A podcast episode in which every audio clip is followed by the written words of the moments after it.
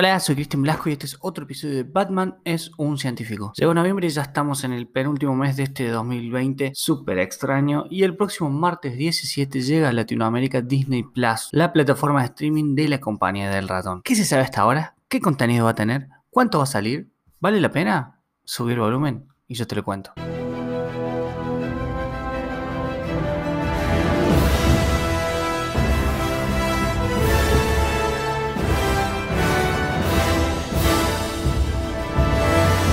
Un año después de su lanzamiento en Estados Unidos y en algunos lugares de Europa, Disney Plus llega por fin en Latinoamérica. El servicio de streaming ya tiene 60.5 millones de suscriptores en el mundo. Y si bien está lejos de Netflix, para que se den una idea, ellos planeaban llegar a ese número en 5 años y lo lograron en menos de uno. Sí, la pandemia también ayudó, pero igual es un golazo, ¿no? Para ellos. Y planea sumar millones más en habla hispana. ¿Lo logrará? Disney Plus se vende diciendo que va a tener todo Disney, todo Pixar, todo Star Wars, todo Marvel y todo National Geographic. Pero algo que hay que aclarar es que tiene exclusividad en ese material. O sea, va a tener todo eso y no va a estar en ningún servicio de streaming. O sea, Netflix, Amazon y cualquiera el que te imagines, no va a haber nada de eso, solamente en Disney. Así que si lo querés ver, de forma legal estamos hablando, ¿no? Vas a tener que suscribirte a Disney Plus.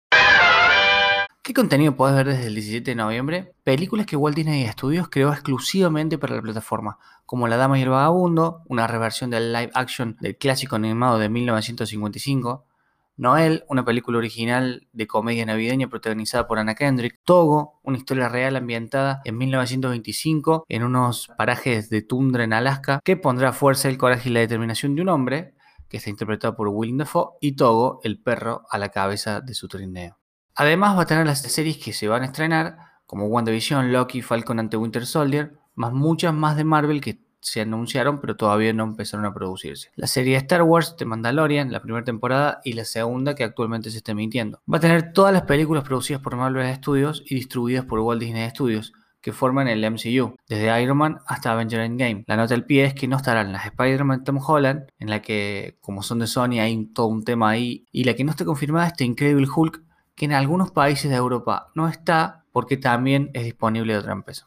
También va a tener saga completa de Star Wars, todas, además las que expanden el universo como Rogue One y Han Solo, una historia de Star Wars. Esto me gusta porque cuando salieron todas en Amazon le hicieron bullying a Han Solo y no salió. Va a estar la colección completa de películas de Pixar, como Toy Story, Intensamente, Coco, Wally, Up, Monster Inc., Buscando Nemo, Los Increíbles, etcétera, etcétera, etcétera. Y así también va a tener todos los cortometrajes que venían con las películas que eso para mí es hermoso porque quiero verlos a todos. Bueno, va a tener todas las series que produce para Disney Channel y las series animadas de Marvel, como la X-Men de los 90 o Spider-Man. También va a tener obviamente los clásicos animados de Walt Disney Signature Collection, que hizo Animation Studios, creados o inspirados en la imaginación del legado de Walt Disney. O sea, Blancanieves y los siete enanitos, La Bella y la Bestia, Pinocho, Bambi, El Rey León, La Dama y el Vagabundo, Peter Pan, La Sirenita, La Cenicienta y muchos más ideal para rememorar la infancia. Los más recientes éxitos de Disney en live action no se quedan afuera, así que va a estar Aladdin, el libro de la selva, el Rey León, la Bella y la Bestia, la Cenicienta, entre muchos otros. En el caso de Mulan va a estar, pero a partir del 4 de diciembre. Onda que la vi pirata Disney, perdón. Pero para, para, para, para. Disney tiene Fox. ¿Dónde está eso? ¿Dónde están los Simpsons? Oficialmente no se anunció qué va a ocurrir con los contenidos de Fox y su principal plato fuerte, los Simpsons. La demora en anunciar es que ocurre que con la producción de Fox y FX podría estar relacionado con el reciente anuncio de que crearon otro sistema de streaming llamado Star y se lanzará en el 2021. Es similar a Hulu, pero para el resto del mundo y ofrece entretenimiento más general para una audiencia mucho más amplia y más madura, incluyendo también producciones de la ABC. O sea, Disney Plus es un streaming para toda la familia y lo veo muy difícil que veamos cosas más adultas o más maduras y habrá que esperar a que salga a estar para eso. ¿Cuánto sale? Hay una oferta pre-lanzamiento por un año de 3.250 pesos argentinos. Ese es el precio final, sin impuestos eh, y nada de eso que a veces te hace Netflix. Si te suscribís desde el 3 de noviembre hasta el 16 de noviembre, que es un día antes de que debute, representa más o menos un 15, casi un 16% de descuento sobre el valor anual. O sea que en eso ganas, pero hay que pagarlo todo de una, ¿no?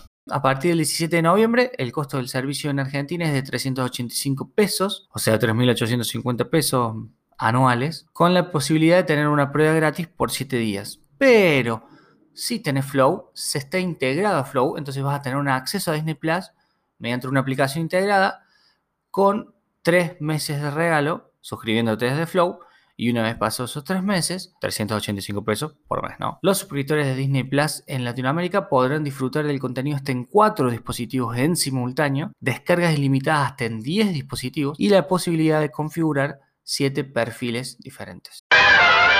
Bueno, y ahora sí dando mi opinión, el hecho de que no esté Fox le resta un poco de puntos, también de que no hay series o películas nuevas originales para ver, o hay que esperar, como en el caso de Marvel, digamos, no hay mucho.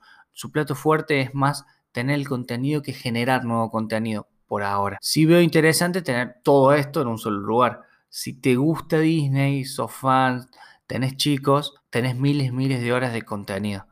El precio está bueno y el futuro, como dije, con todas las series que se vienen, promete. Pero habrá que esperar unos días y probarlo. Con esto llegamos al final. Pueden seguirme en mi Instagram en arroba Cristian Velasco. Si les gustan estos podcasts, háganmelo saber por allí. Y les mando un gran abrazo. Dios los bendiga. ¿Y por qué Batman ya no baila nunca? ¿Recuerdan el Batty Twist?